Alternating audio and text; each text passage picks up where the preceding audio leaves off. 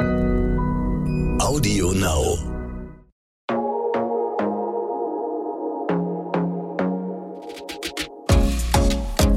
Glossip, der Gala Beauty Podcast. Hallo ihr Lieben, willkommen zu einer neuen Folge Glossip. Ähm, es ist schon die letzte dieser Staffel tatsächlich mit Musikerin Leslie Cleo. Äh, heute wollen wir aber noch mal ein bisschen über den Schönheitswahn in der Musikbranche sprechen. Hallo Leslie, schön, dass du noch mal da Hallo bist. Lara. Jetzt mal direkt Hand aufs Herz. Glaubst du, es wird zu viel Wert auf Äußerlichkeiten in der Unterhaltungsindustrie gelegt? Ja, auf jeden Fall. Klar, aber ähm, ja, kurzum ja. Kurzum ja. Glaubst du, ähm, dass Schönheit und Optik wichtiger sind und mehr Erfolg bringen als pures Talent? Ich glaube, ähm, dass es immer wieder ungerechterweise Menschen ablenkt. Aber ich meine, Mhm. das ist ja auch menschliche Psyche, ähm, äh, ne? so dass man sich äh, natürlich, dass man Dinge, die so und so aussehen, anders bewertet als Dinge, die so und so aussehen. Ja. Und dann natürlich mehr einen anderen Zutritt zu dem hat, was dahinter ist oder zu der wahren Qualität einer Sache sozusagen oder einer, ein, eines Menschen letztendlich sogar. Mhm. Ähm, das auf jeden Fall. Ähm, deswegen, also das ist, ich würde jetzt gar nicht sagen, dass das jetzt nur auf die Musikindustrie, sondern Mhm. ich glaube allgemein lässt sich das menschliche Auge sehr schnell von sowas leiten Mhm. Und blenden. und blenden. ja. Deswegen, aber kann man das ändern? Weiß ich nicht. Ist ja natürlich auch schon immer so gewesen. Ja, das stimmt. Das ist was, was sich irgendwie gefühlt nie verändert hat, so mit der Zeit, ne?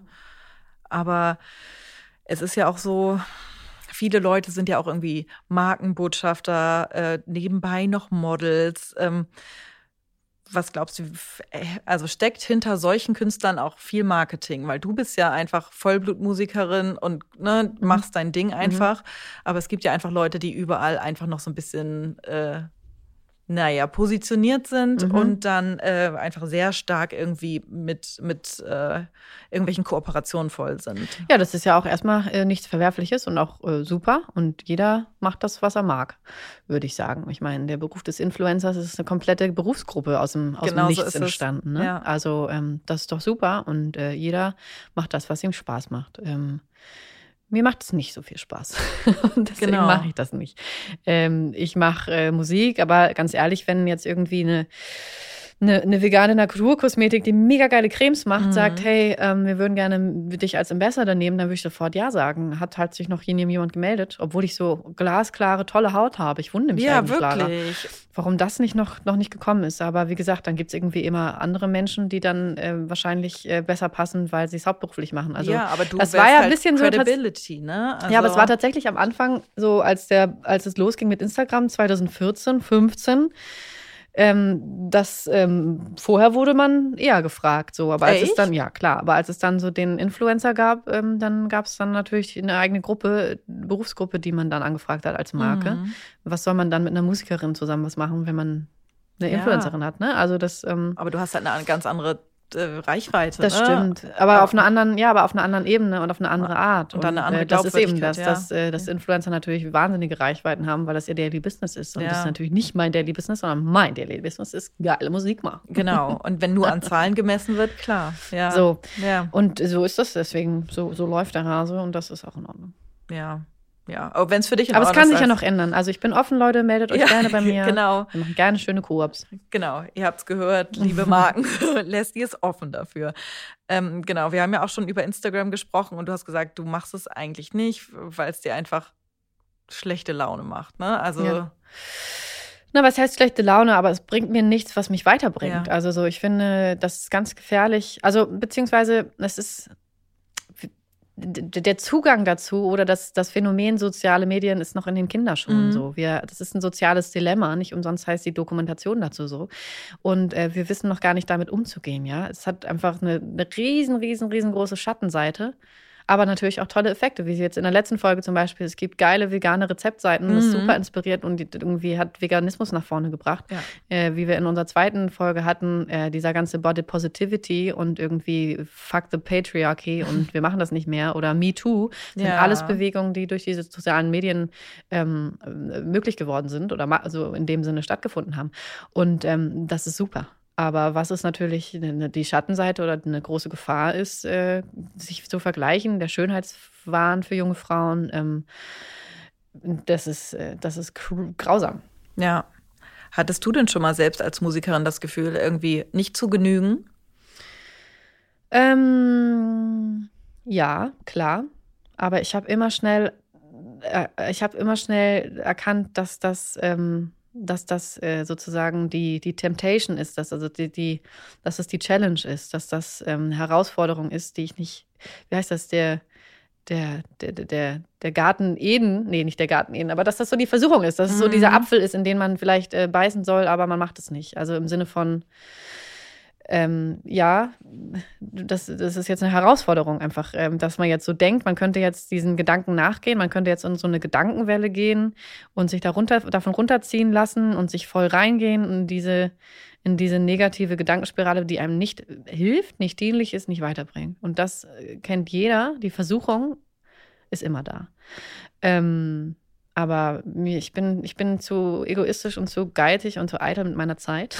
Was gut ist, ja. ähm, deswegen lasse ich mich auf sowas immer ganz schnell gar nicht rein. Und deswegen habe ich auch für mich immer wieder gemerkt, so für mich ist so eine Instagram einfach so ein ja, so eine, wie gesagt, eine Dokumentation oder ein Infotainment von other people's achievements, mhm. die mir nicht immer dienlich sind. Es bringt mir nichts zu wissen, was der und der alles Tolles geschafft hat oder wo oder so. Und ich bin okay damit, nicht eingeladen zu sein oder nicht gefragt worden zu sein oder nicht äh, in Erwägung gezogen zu worden zu sein. Und es ist toll, wenn eine, wenn eine, wenn, wenn eine Kollegin irgendwie eine, was gemacht hat. Weißt du, also es ist so, mhm. es hat ja nichts mit mir zu tun. Und es ja. bringt mir auch nichts, also es bringt mir einfach, ich bin wirklich, was soll's. Also es ist so, ich lege lege meine, ja. so, so äh, esoterisch das auch klingt, aber ich lege meine Hände und mein Leben komplett ins Universum. Es ist mir, es steht alles eh irgendwie in den Sternen und das habe ich nicht zu beeinflussen. Ich habe das einzige meine Auf, einzige Aufgabe ist ähm, in meiner Berufung mich in meine Berufung zu stellen und Songs mhm. zu schreiben und das meine die beste Version meiner selbst zu sein. Das ist alles, was ich in diesem Leben zu tun habe.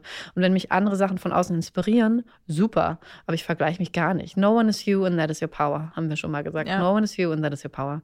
Und das ist meine Power. Niemand denkt so wie ich und niemand hat, weiß, wer ich sein soll, außer ich selber. Und so gehe ich durchs Leben. Aber gab es vielleicht am Anfang der Karriere auch mal so ähm, Bosse, die dich vielleicht in eine bestimmte Richtung auch formen wollten?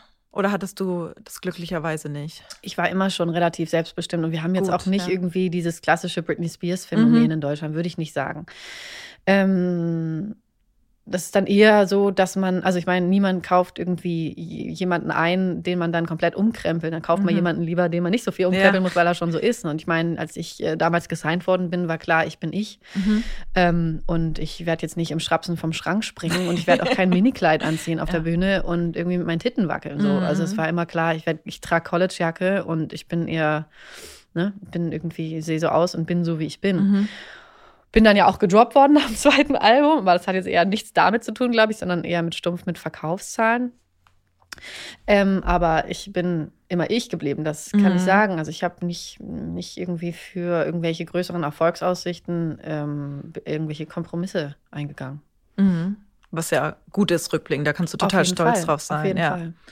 Genau, genau. Und es ist auch, es war mir, ich habe auch viel zu viel zu tun und zu sagen, als dass ich mich so auf mein, dass mein Aussehen mir so wichtig war, weißt du. Aber es ist total legitim, wenn man als Frau oder auch als Mann sagt, äh, man bildet, man baut eine Karriere auf seinem Aussehen auf. Das mhm. ist völlig in Ordnung. Also das kann doch jeder machen, wie er will. Ja, das stimmt.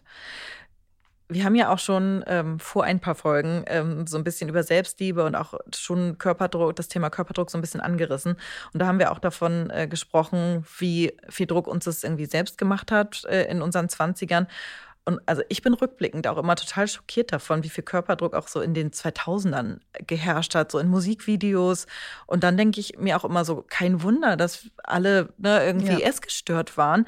Aber dann frage ich mich halt, wir haben ja auch schon darüber gesprochen, dass man mit 30 äh, das irgendwie alles entspannter äh, sieht. Aber ich frage mich immer, ist das wirklich so, also sehen wir es halt entspannter und, oder ist es besser geworden? Was meinst du? Ist, ist es besser geworden? Haben die, die jetzigen Teens und Twins, ähm, haben die andere Vorbilder als wir? Ich glaube, wir haben uns gut durchgesetzt und wir waren laut und wir bleiben immer noch laut.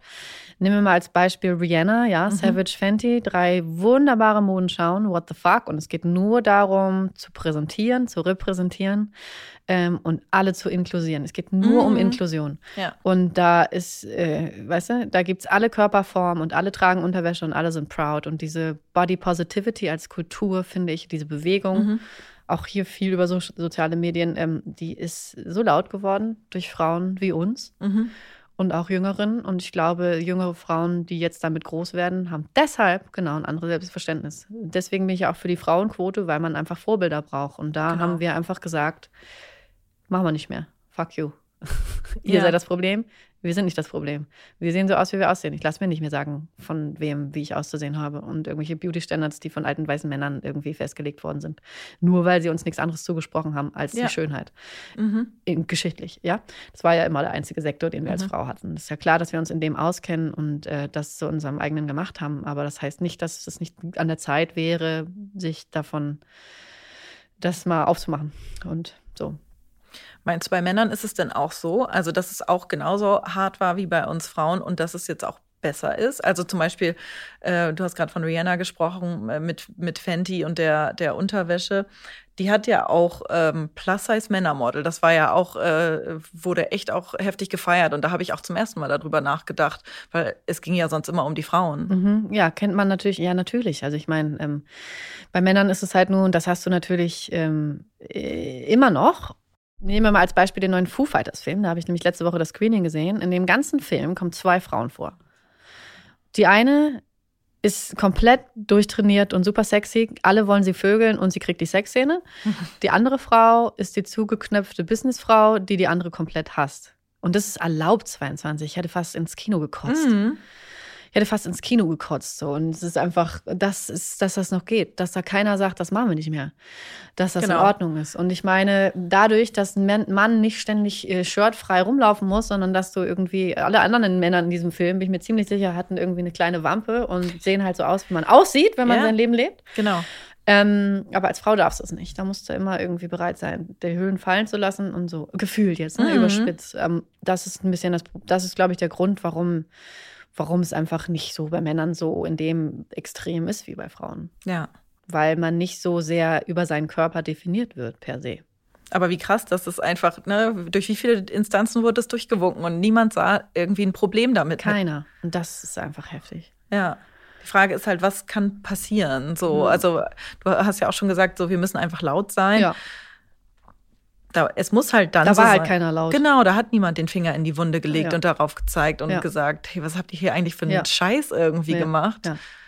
Aber vielleicht kommt es noch, keine Ahnung. Muss. Ist halt schon zu spät, aber Ja, aber sowas geht nicht mehr. Deswegen wir müssen da alle laut sein und auch alle drüber reden. ja. Was würdest du dir noch für Veränderungen wünschen? Das ist schon die größte Veränderung, die ich mir wünsche. Okay. Dass man einfach irgendwie, es gibt das Buch von Caroline Kebekus, äh, es kann nur eine geben, Mhm. Was ich in der feministischen Literatur für Deutschland das als das beste Buch nach allem, was so alles Schwarzer gemacht hat, aber so der Neuzeit oder der unserer Generation Mhm. finde ich, das ist ein wahnsinnig mega, mega Buch, also wirklich gut. Ich lese viel, ne, so The Female Mhm. Eunuch oder Simone de Beauvoir oder How to Be a Woman, also die- die ganzen Standard, in meiner Welt Standard feministischen Bücher, so, wo man denkt, das musste man eigentlich gelesen haben und im Schrank stehen haben. Das ist so das erste oder das einzige deutsche Buch, was ich da drin stehen habe und, ähm, also neben alles Schwarzer und ich finde es richtig gut und ich empfehle es auch jedem, der es jetzt hier hört. Also dieses Buch ist toll und es greift so punktuell und so präzise das alles nochmal auf, also in deutscher Sprache. Ja. Deswegen ist es einfach, ja, ich glaube, das ist eigentlich eine Pflichtlektüre für jede Frau. Ja, Und es geht halt eben, ja, es geht um so vieles, aber genau darum geht es auch. ja. Also, wo wir gerade drüber gesprochen haben, so dass man, wie kann das sein, dass man als Frau nur drei bestimmte Typen sein darf und dass man immer nur so einseitig dargestellt wird. Und wir sind doch als Frauen in der Verantwortung, da laut zu sein und zu sagen, äh, nee, machen wir nicht. Wie kann man denn so stereotyp und einseitig uns darstellen und Männer nicht? Also, das ist Mhm. einfach kritisieren, kritisieren, kritisieren.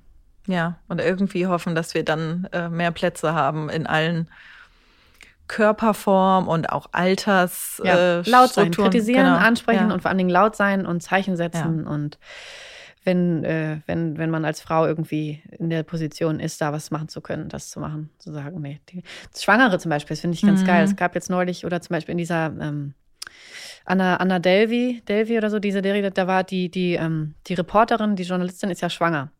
Und Ah. ähm, das fand ich zum Beispiel ganz schön, weil da gab es auch früher immer wieder so Besprechungen, so warum ist eine Frau nicht einfach auch mal schwanger in einem Film, ohne dass es darum geht? Warum ist das, Das nicht stimmt, einfach mal so? ja. Weil ich meine, Ja. das Bild einer schwangeren Frau ist doch eigentlich total normal in unserer Gesellschaft. Es wird nie porträtiert, Aber es wenn es nicht zum Thema der Rolle ist. Genau, wenn das nur, Und äh, nur das, der Plot ja, ist. und jetzt gibt es so ein, zwei Beispiele, wo das jetzt so ist, wo eine Frau einfach mal schwanger ist, nebenbei, weil es einfach zu ihrer Rolle passt und weil es real ist. Und das Genau. finde ich super. So eine Sachen ändern sich. Und das ändert sich, weil Frauen da laut sind. Bin Ja. ich mir ziemlich sicher. Das ist ein sehr guter Punkt. Habe ich ehrlicherweise noch nie drüber nachgedacht. Aber Ja. natürlich, Ja, ja. so. Es ist nicht immer das Zentrum der ganzen Geschichte, die Nee. erzählt wird. Ja. Sehr gut, Leslie. Wir sind nämlich auch schon wieder am Schluss an, angekommen. Ähm, ein Spiel gibt es natürlich trotzdem. Ähm, das habe ich über den Schönheitswahn in, in meinem Job gelernt. Ähm, er kommt nicht aus uns Frauen selbst heraus. Und weil es von dem Patriarchat ein auferlegtes Bild und Druckmittel ist, in Anführungszeichen, gilt es, es liegt es in unserer Verantwortung, uns dem zu widersetzen und laut, laut, laut und ganz authentisch unsere Frau zu stehen. Denn niemand kann unsere Frau stehen als wir selbst. Uh, das war ein sehr gutes Schlusswort. Sehr gut. Ja. Leslie, vielen Dank für die letzten fünf Folgen. Es hat sehr viel Spaß Es hat gemacht. sehr viel Spaß gemacht. Wir Vielen haben- Dank für die Einladung. Wir haben sehr viele äh, sehr gute Themen äh, behandelt. Äh, und wenn Leute jetzt nicht aufstehen und laut sind, dann weiß ich auch nicht. ja, genau. Seid Sehr laut. Leute. Genau. Und im Übrigen geht es auch darum, auf meinem Album Brave New Woman, deswegen heißt das Album so, es geht immer darum, auf sich selbst zu setzen, an sich selbst festzuhalten, seine Frau zu stehen. Bedingungslos man selbst zu bleiben. Sehr gutes Brave New. Woman. Ja. Wir sind alle eine Brave New Woman. Sind wir auf jeden Fall. Geht raus an alle, seid es alle. Ja. Ja. Vielen Dank, Leslie, und alles Gute. Danke dir auch. Tschüss. Tschüss. Glossip, der Gala Beauty Podcast.